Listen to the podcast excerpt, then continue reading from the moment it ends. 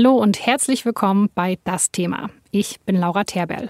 Und heute und in den kommenden Tagen gibt es ja auf diesem Kanal mal etwas anderes, nämlich eine Miniserie zu den Recherchen der Swiss Secrets. Wenn Sie die ersten beiden Folgen davon noch nicht gehört haben, dann scrollen Sie doch bitte im Feed etwas zurück oder suchen Sie gerne direkt den Podcast-Kanal Swiss Secrets, weil dort gibt es jetzt auch schon die vierte und letzte Folge zu hören. Aber jetzt erstmal viel Spaß bei der dritten Episode. Bisher bei Swiss Secrets. Die Quelle hat von der ersten Nachricht an klargemacht, es geht um die Credit Suisse wenn man jemanden hat mit so viel Geld, mit mehr als 30, 40, 50 Millionen, dann muss man diese Menschen fragen, wo kommt das Geld dann her? Wir haben uns da mit einem Schweizer Kollegen, den wir nicht nennen können, ausgetauscht. Und ähm, der hat gesagt, ja, euch ist schon klar, dass das hier äh, kompliziert ist. Wir sind wieder am 24. November 2021. Ich bin echt ein bisschen aufgeregt bei der Autofahrt, von der ich in Folge 1 schon kurz erzählt habe. Naja, jetzt während wir fahren, schreibt uns schon jemand, dass wir uns morgen um 11.30 Uhr in Zürich treffen. Das wird spannend. Im Auto sitzen immer noch Bastian Obermeier und Frederik Obermeier. Und jetzt können wir ja auch mehr darüber sagen, warum die beiden da in die Schweiz fahren.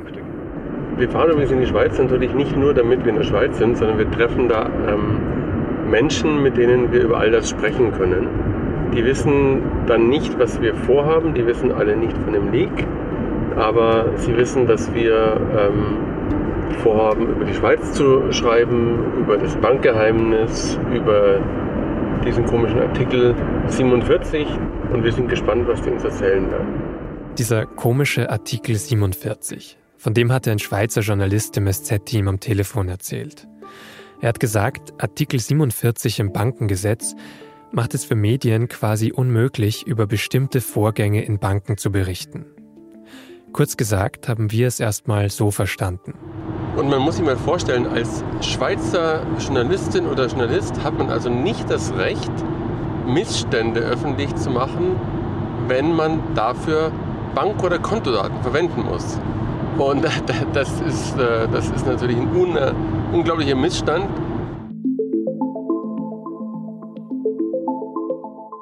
Ich bin Vincent Vitus Leitgeb, Podcast-Redakteur bei der Süddeutschen Zeitung. Und in dieser Folge des Podcasts gehen wir der Frage nach, ob das wirklich sein kann. Oder anders gesagt, was an Artikel 47 so kompliziert ist und für uns auch die Zusammenarbeit mit Kolleginnen und Kollegen in der Schweiz schwierig machen könnte. Und ob er sogar die Pressefreiheit in der ältesten Demokratie Europas einschränken könnte. Sie hören Swiss Secrets, der Podcast zur Recherche. Episode 3, Artikel 47.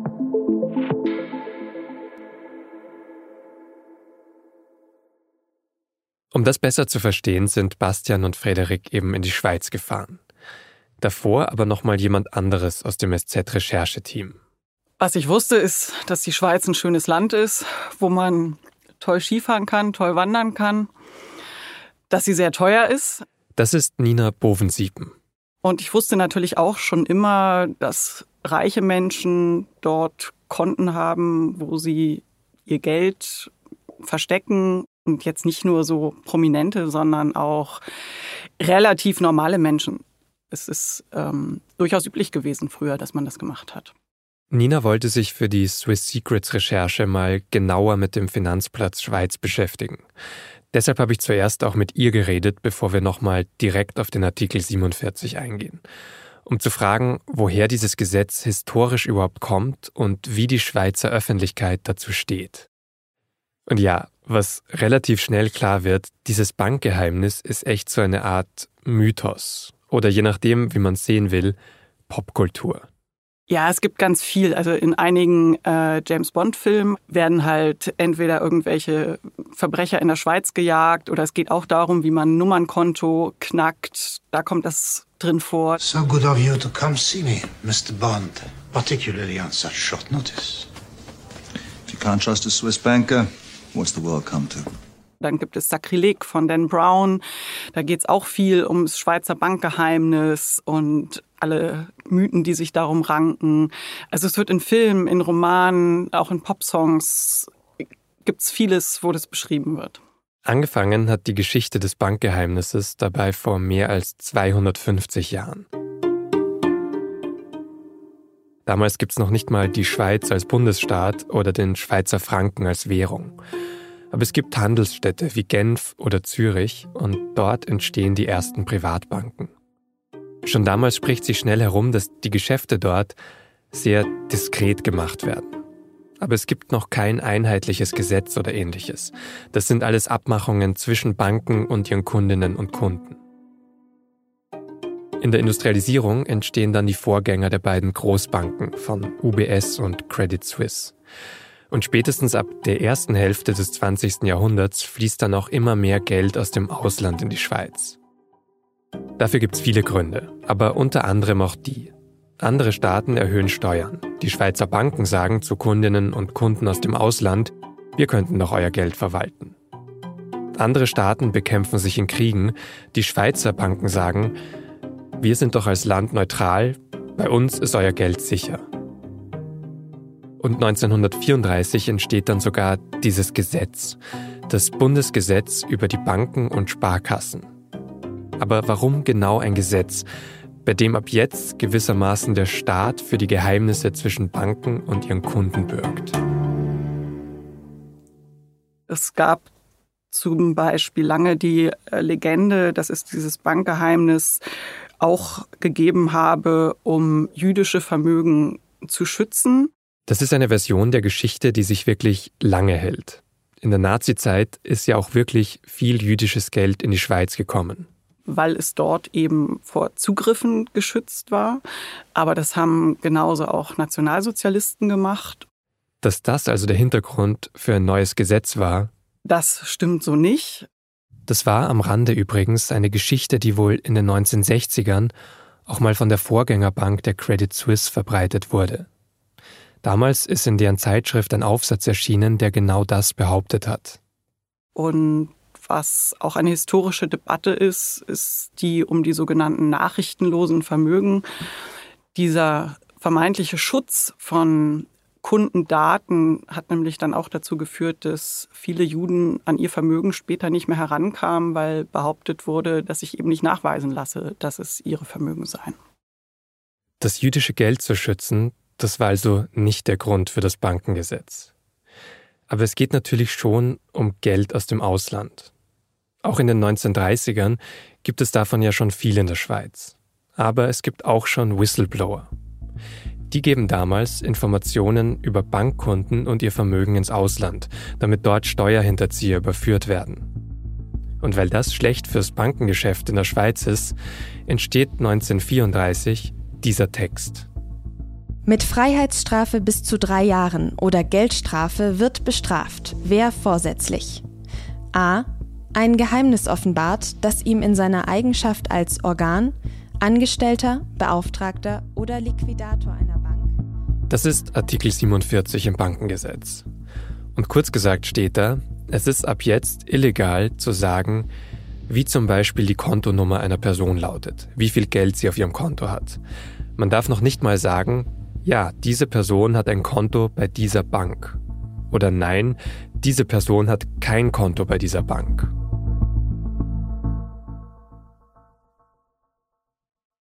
In den folgenden Jahrzehnten kommt es auch dadurch zu einem richtigen Boom. 1970 verwalten die Schweizer Banken noch 164 Milliarden Franken, 30 Jahre später dann schon 3,5 Billionen. Vieles davon kommt aus dem Ausland, das schreibt der Historiker Stefan Tobler. Und er schreibt auch, dass diese Gelder zum größten Teil in ihren Heimatländern nicht deklariert gewesen sein sollen. In der Zeit entstehen auch viele der popkulturellen Referenzen, über die haben wir vorhin ja schon gesprochen. Das Bankgeheimnis kommt im Da Vinci Code vor, im Buch und im Computerspiel. Good evening.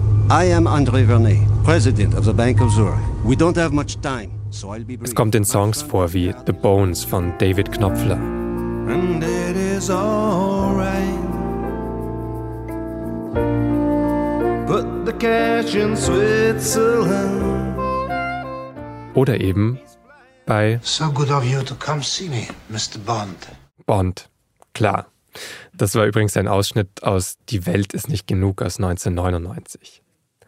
Aber ausgerechnet ab da, der Jahrtausendwende, hat sich auch nochmal etwas Entscheidendes getan rund um dieses Bankgeheimnis, weshalb Nina Bovensiepen eben auch in die Schweiz gefahren ist.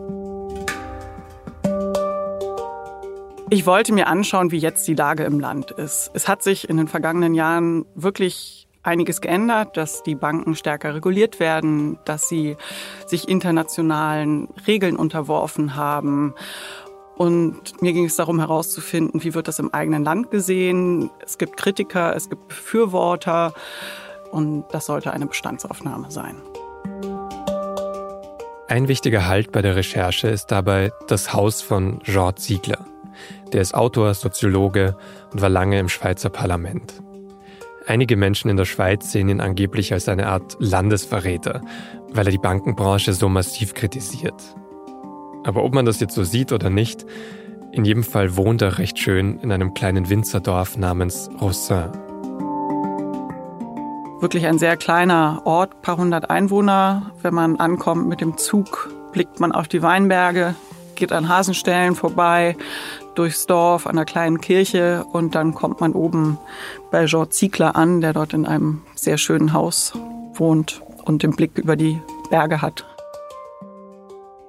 Super, vielen Dank. Also ich arbeite in der investigativen Recherche von der ja. Süddeutschen Zeitung. Ja. Und wir arbeiten ja auch mit dem, äh, zum Teil mit NDR und WDR zusammen. Jawohl. Und wir wollen uns sozusagen den Finanz. Als ich ankam, war einer der ersten Sätze, den er mir gesagt hat, als wir auf seiner schönen Terrasse standen, da hinten hört die Schweiz endlich auf. Das ist so ein Satz, mit dem er sich ja auch ein bisschen kokettiert, weil einerseits ist er eben jemand, der sich wie kaum ein anderer kritisch mit dem Land auseinandersetzt und andererseits lebt er dort ja nun auch sehr lange und schätzt es auch für vieles. Das Erstaunliche ist, die Schweiz hat keine Rohstoffe. Mhm und ist pro Kopf der Bevölkerung das zweitreichste Land der Welt. Er sagt, das Land, das keine Rohstoffe hat, ähm, das hat das Geld aus vielen anderen Ländern, die es eigentlich selber dringend bräuchten. Darauf will er ja auch immer hinaus, dass es eben Entwicklungsländer sind, die damit vor allem auch ausgebeutet werden können. Und das Bankgeheimnis war, ist Artikel 47 des Bundesgesetzes über Banken und Sparkassen. Das war die heilige Schrift bis vor kurzem und erklärt Insgesamt sprechen Nina und Jean Ziegler eineinhalb Stunden. Aber genau der Satz, den Ziegler da gerade gesagt hat, der ist eigentlich der entscheidende Punkt, dass sich das Bankgeheimnis vor kurzem verändert hat.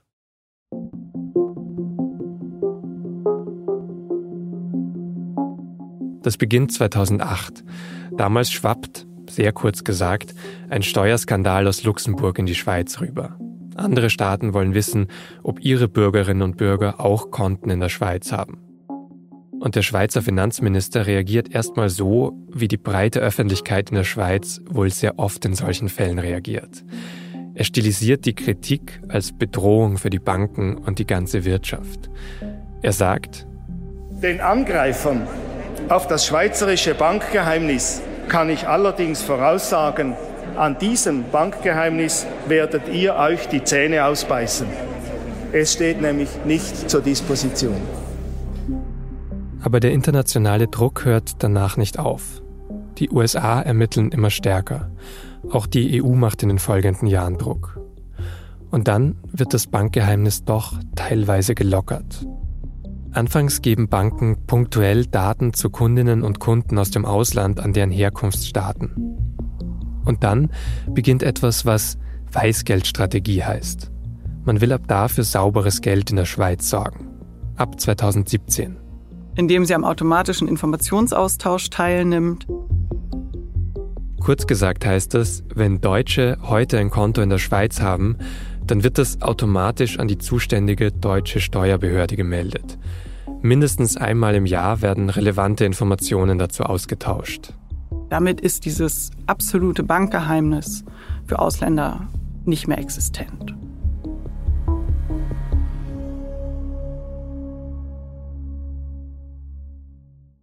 Also klar, das ist ein ziemlich großer Schritt nach vorne. Aber für Kritiker wie Jean Ziegler ist es eben nur ein halber. Er sagt nämlich, das Bankgeheimnis gibt es trotzdem noch. Wenn es eben Kontoverbindungen mit Staaten gibt, die nicht daran teilnehmen. Also an diesem automatischen Informationsaustausch. Und das sind doch noch ziemlich viele, gerade arme Länder, Entwicklungsländer, ausgerechnet solche, in denen es auch besonders viel Korruption gibt. Und für Ziegler kommen da noch weitere Punkte dazu. Aber das ist der automatische Informationsaustausch. Und der macht ein Ende für eine ganze äh, Reihe von, von Klienten. Aber wenn Sie. Seine Hauptkritikpunkte sind, dass es zum Beispiel die Schweiz zwar ihr das Bankgeheimnis weitgehend geändert hat für Ausländer, aber für Inländer gilt es immer noch nicht. Erstens noch einmal das Paradox der internen Validität.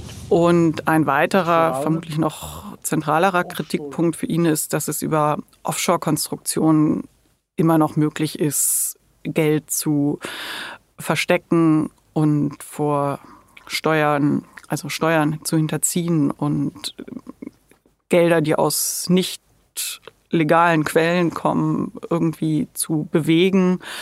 Und er sagt, dazu tragen halt die Züricher und Genfer Anwälte auch bei, indem sie solche Konstruktionen mitentwickeln und ihren Kunden anbieten. Aber wenn sie Vermögen genug sind, wie die Summe, die zu verstecken ist, hoch genug ist, gehen Sie zu einer dieser Anwaltkanzleien, ja, und der macht ihnen mit seinen Korrespondenten in Panama, Luxemburg und so weiter, Jersey, Bahamas, Barbudas, äh, die nötige Pyramide von total intransparenten Offshore-Gesellschaften. Für Ziegler gibt es also immer noch zu viele Lücken im Gesetz. Es gibt aber andere Menschen in der Schweiz, denen die Regelungen jetzt schon viel zu streng sind.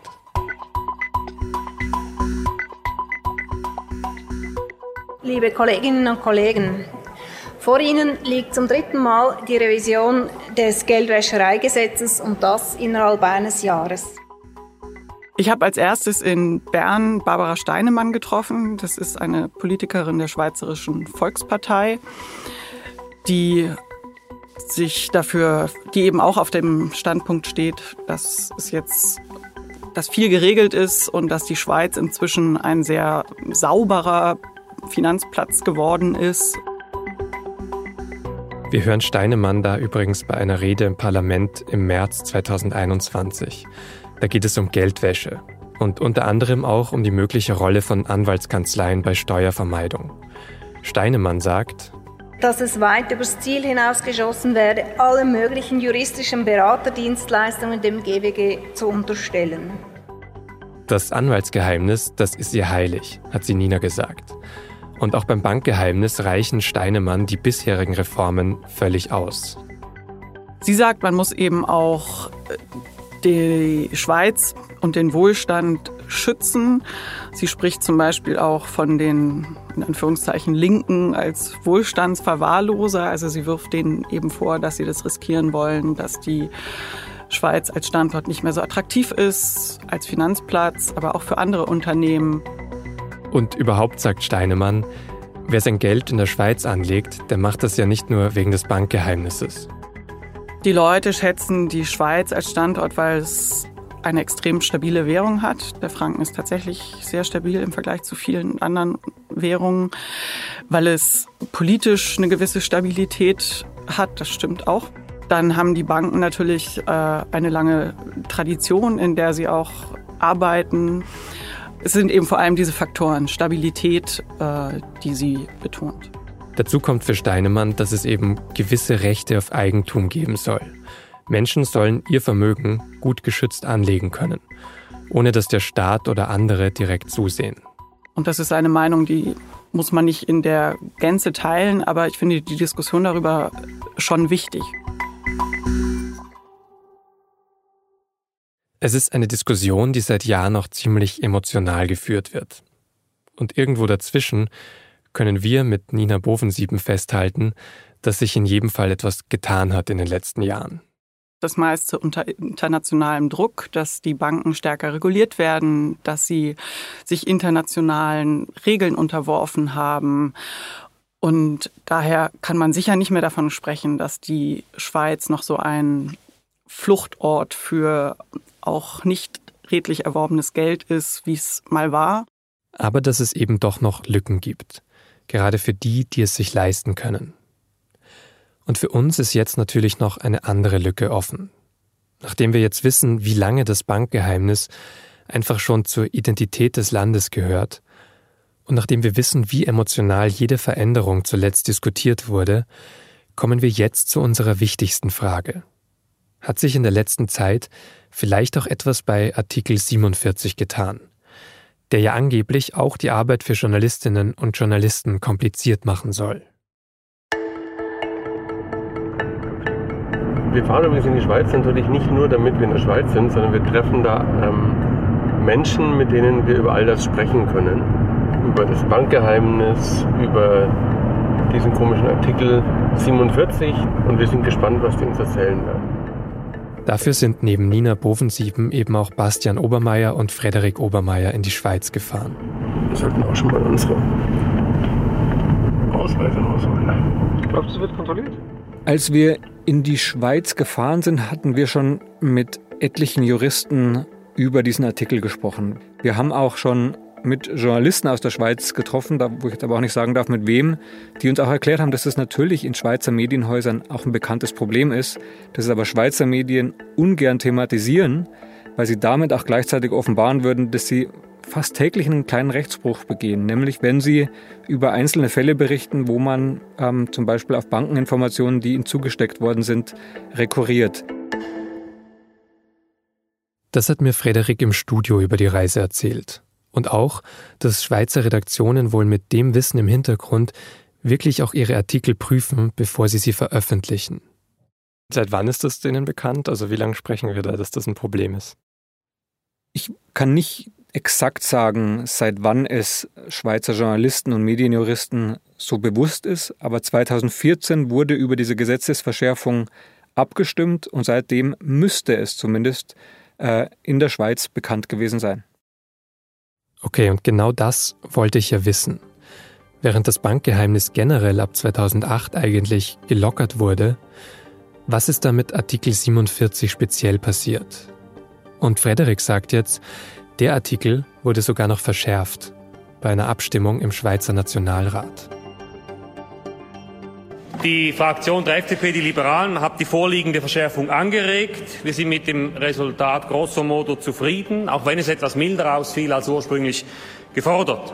Entsprechend bitten wir Sie auf die Vorlage ein. Das große Thema war, die Schweiz hat sich zwar geöffnet, hat gesagt, wir gehen jetzt mit manchen Ländern, tauschen wir Informationen aus. Gleichzeitig war es aber auch noch die Zeit, ähm, wo es immer wieder diese sogenannten Steuer-CDs gab, wo Behörden aus dem Ausland, unter anderem aus Deutschland, von Bankeninsidern Informationen aufgekauft haben und dann Ermittlungen zum Beispiel zu Steuerhinterziehungsfällen eingeleitet haben. Der Diebstahl und der Missbrauch von vertraulichen Daten jeglicher Art ist verwerflich. Und das gilt ganz besonders, nicht nur, aber ganz besonders auch bei Bankkundendaten, welche die finanziellen Verhältnisse und Flüsse von Menschen beinhalten und sehr persönliche Informationen über die jeweiligen Berechtigten tragen. Wir haben immer von den, den, Datenhehlern gesprochen. Es wurde auch gegen deutsche Ermittler wurden Haftbefehle erlassen, also deutsche Ermittler, die zur Steuerhinterziehung ähm, ermitteln. Aber der Vorwurf aus der Schweiz war, naja, die haben von Whistleblowern Daten angekauft, also haben sie doch ähm, quasi das Bankengeheimnis auch mitgebrochen. Deswegen müssen wir die doch festnehmen und vor Gericht stellen. Straflos bleibt, wer keine solche Stellung hat, der dann später ans Geheimnis gelangt und dieses dann in vorsätzlicher Weise ausnützt.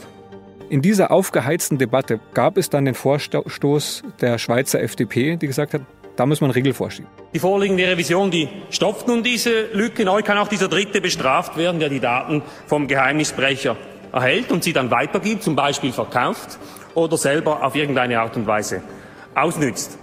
Äh, wir müssen dafür sorgen, dass Bankeninsider künftig noch höhere Strafen fürchten müssen, wenn sie Informationen leaken oder sogar ins Ausland ähm, verkaufen. Es wurde aber dann in der Debatte ziemlich schnell klar, dass mit dieser Gesetzesverschärfung auch Journalisten ins Visier geraten können.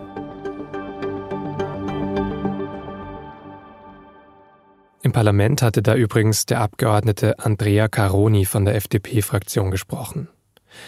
Und das große Problem damals ist, dass dieses Gesetz wirklich sehr weit formuliert ist. Und zwar so, dass wirklich jeder Person in der Schweiz, die von einem Insider Bankinformationen nimmt und die dann verbreitet oder veröffentlicht, eine Strafe droht. Eine Geld- oder womöglich auch eine Gefängnisstrafe von bis zu drei Jahren. Und dass das theoretisch auch Journalistinnen und Journalisten treffen könnte, war wohl offenbar kein Schwerpunkt in der öffentlichen Debatte, aber doch Thema. Das hat eine ehemalige Abgeordnete der Sozialdemokraten bestätigt, mit der Bastian und Frederik in der Schweiz gesprochen haben. Frederik zeigt mir auch eine Stellungnahme, auf die sie bei der Recherche gestoßen sind. Die kommt vom Kaufmännischen Verband. Das ist eine sehr große Berufsorganisation von Angestellten. Und dieses Statement ging 2014 an das Schweizer Parlament. Und ich kann es mal vorlesen. Wir erachten es als problematisch, die strafrechtliche Verantwortung auf Dritte, die nicht Geheimnisträger sind, auszuweiten. Also auf Leute, die nicht direkt für eine Bank arbeiten zum Beispiel. Dies namentlich auch deshalb, weil es hier in der Regel um Gelder mit einem illegalen Hintergrund geht. Die vorgeschlagene Regelung könnte zur Folge haben, dass zum Beispiel Journalistinnen und Journalisten oder Whistleblower strafrechtlich verfolgt werden können, wenn sie auf illegale Gelder hinweisen. Das mussten alle Abgeordneten 2014 kennen. Es ist sogar kurz Teil der Parlamentsdebatte, in der der Abgeordnete Caroni von der FDP-Fraktion aber sagt, und hierzu ist zu sagen, es gehört nicht zur Aufgabe von Journalisten, geheime, intime, persönliche Daten, die gestohlen wurden, in den Medien auszubreiten und die Persönlichkeitsrechte der Betroffenen zu verletzen. Das gehört schlichtweg nicht zu ihrem Job. Die Sache ist nur, bei Fällen mit hohem öffentlichen Interesse, die auf Missstände, Skandale und Probleme hinweisen, ist es aber natürlich schon genau so dass Journalistinnen und Journalisten auch Informationen veröffentlichen, die eigentlich geheim bleiben sollten, egal aus welcher Quelle sie kommen.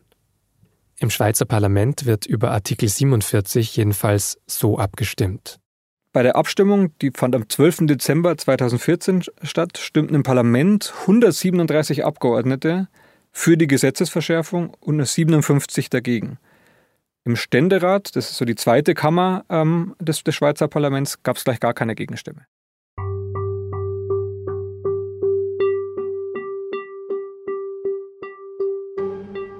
Insgesamt kann man also sagen, es gab damals eine sehr große Mehrheit dafür, das Gesetz zu verschärfen.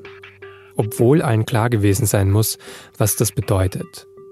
Nämlich auch, dass man die Pressefreiheit in der Schweiz damit einschränkt Ausgerechnet in der ältesten Demokratie Europas. Und das klingt jetzt vielleicht hochgegriffen, aber Medienberichte sind eben oft der erste Ort oder der einzige, an dem Missstände und Skandale öffentlich werden. Und? Wenn man diese Presseberichterstattung jetzt bedroht, indem man quasi die Berichterstattung oder die Berichterstatter so quasi den, über den immer das Damoklesschwert von Gefängnisstrafe schwebt, dann heißt es natürlich auch, dass man damit auch unterbindet, dass der Finanzplatz transparenter wird und aufräumt. Nur, was heißt das jetzt genau für unsere Recherche? Nach dem Gespräch mit Nina Bovensieben war mir schon mal klar, dass es sicher große Aufmerksamkeit in der Schweiz für die Swiss Secrets geben wird. Selbst wenn Banken in der Schweiz heute nicht mehr ganz so emotional betrachtet und verteidigt werden wie noch vor ein paar Jahren. Vielleicht kommt dann auch die Debatte über Anwaltskanzleien und Offshore-Firmen wieder auf. Ob das der nächste Weg für Steuervermeidung ist, wenn das Bankgeheimnis schon gelockert wurde. Worüber Frederik übrigens sagt, ich glaube gar nicht so sehr, dass es der nächste Weg ist, sondern dass es ein Weg ist, den es die ganze Zeit schon gegeben hat, dem man nur nicht so viel Augenmerk geschenkt hat.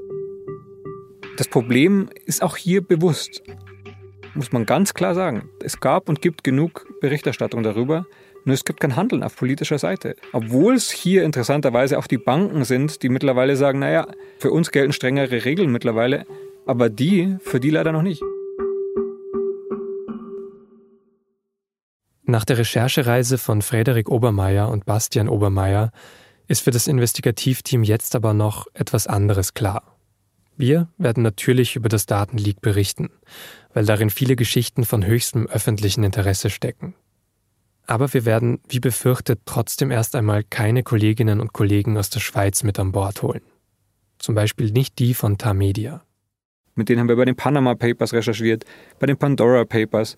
Da wäre es nur logisch, sich hinzuzuziehen. Und wir haben auch ganz vorsichtig mal bei Tamedia vorgefühlt bei den Kollegen und die haben sofort, als sie gehört haben, dass es um Schweizer Banken ähm, geht, gesagt, nein, aus rechtlichen Gründen ähm, können wir da leider nicht mitmachen.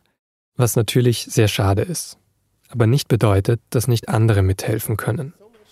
Statt auf Schweizer Kolleginnen und Kollegen zu setzen, entscheidet sich die SZ nämlich für etwas anderes. Wir treffen uns in Barcelona mit Partnermedien aus vielen anderen Ländern. So, um, glad to be here. Um, we are happy to Weil wir in den Daten inzwischen ja auch Spuren sehen, die in die ganze Welt führen. So, what do we have? Um, Süddeutsche Zeitung um, received a leak, a leak of it's basically tables of accounts at the Swiss bank Credit Suisse.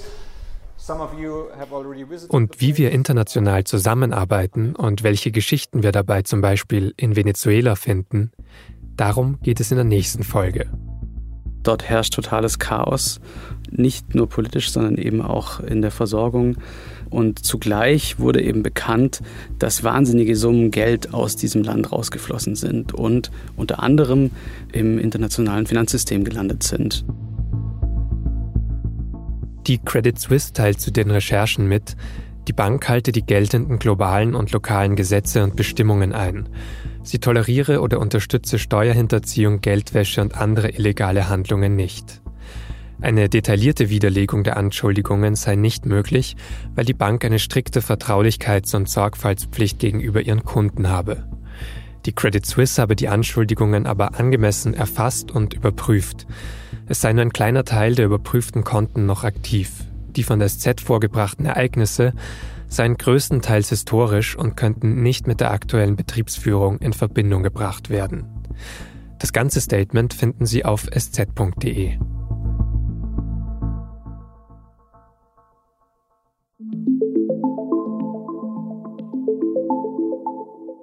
Swiss Secrets ist ein Podcast der Süddeutschen Zeitung.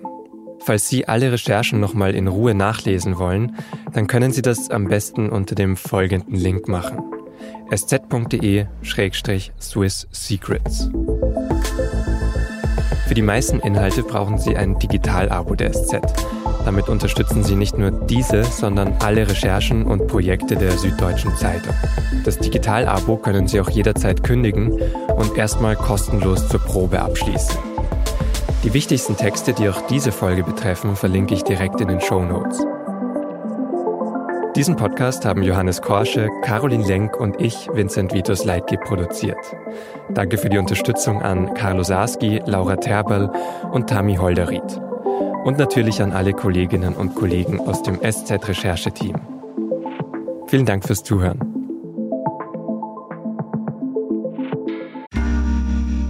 Werbung. Hi, ich bin Patrick Bauer, Reporter beim Magazin der Süddeutschen Zeitung. Und gemeinsam mit meiner Kollegin Eva Hoffmann habe ich an einer unglaublichen Geschichte recherchiert. Tom und Jana denken, sie ziehen mit ihrem kleinen Kind zu einer liebevollen Gemeinschaft. Aber sie landen in einer Gruppe, in der Menschen manipuliert und psychisch und physisch fertig gemacht werden. Wie schafft es die Familie da wieder raus? Im Schattenkloster. Chronik einer Gehirnwäsche ist ein SZ Plus Podcast in Zusammenarbeit mit Audible. Jetzt auf sz.de slash Schattenkloster.